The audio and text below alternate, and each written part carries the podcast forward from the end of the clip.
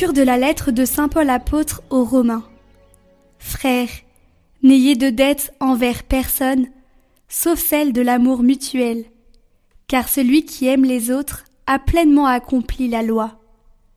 La loi dit Tu ne commettras pas d'adultère, tu ne commettras pas de meurtre, tu ne commettras pas de vol, tu ne convoiteras pas. Ces commandements et tous les autres se résument dans cette parole. Tu aimeras ton prochain comme toi-même. L'amour ne fait rien de mal au prochain. Donc, le plein accomplissement de la loi, c'est l'amour.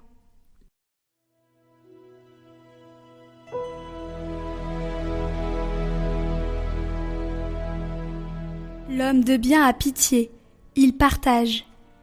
Heureux qui craint le Seigneur, qui aime entièrement sa volonté.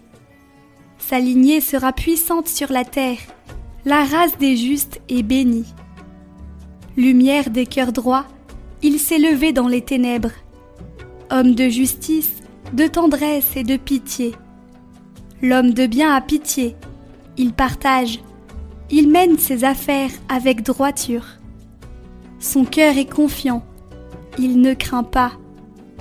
À pleine main, il donne aux pauvres. À jamais se maintiendra sa justice. Sa puissance grandira et sa gloire.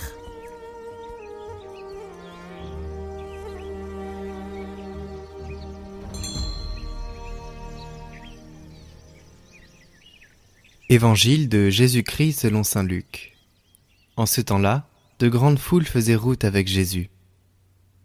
Il se retourna et leur dit, Si quelqu'un vient à moi sans me préférer à son père, sa mère, sa femme, ses enfants, ses frères et sœurs, et même à sa propre vie, il ne peut pas être mon disciple. Celui qui ne porte pas sa croix pour marcher à ma suite ne peut pas être mon disciple. Quel est celui d'entre vous qui, voulant bâtir une tour, ne commence par s'asseoir pour calculer la dépense et voir s'il a de quoi aller jusqu'au bout?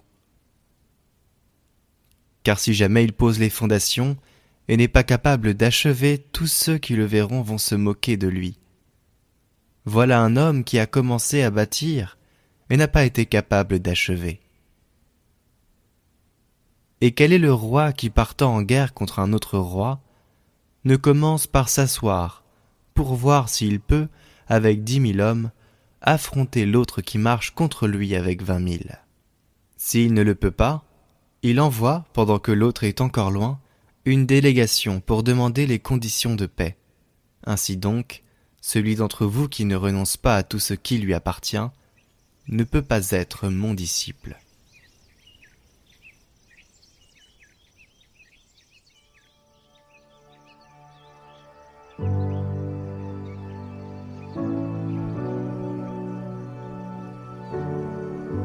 renoncer à tous ses biens.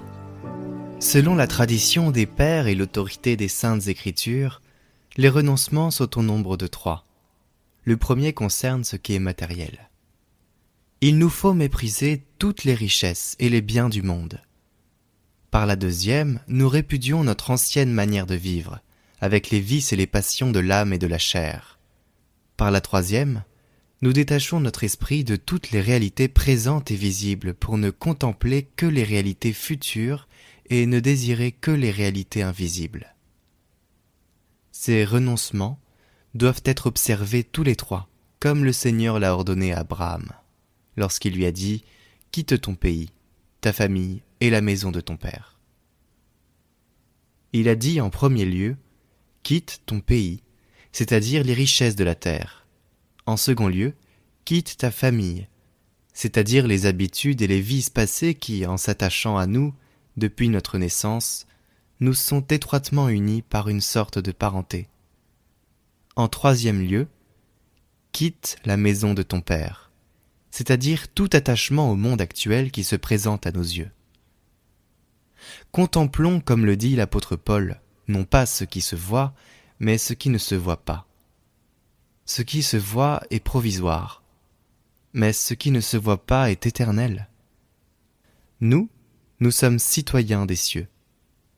Nous sortirons ainsi de la maison de notre ancien Père, celui qui était notre Père selon le vieil homme, dès notre naissance, quand nous étions par nature voués à la colère comme tous les autres. Et nous porterons toute l'attention de notre esprit aux choses célestes.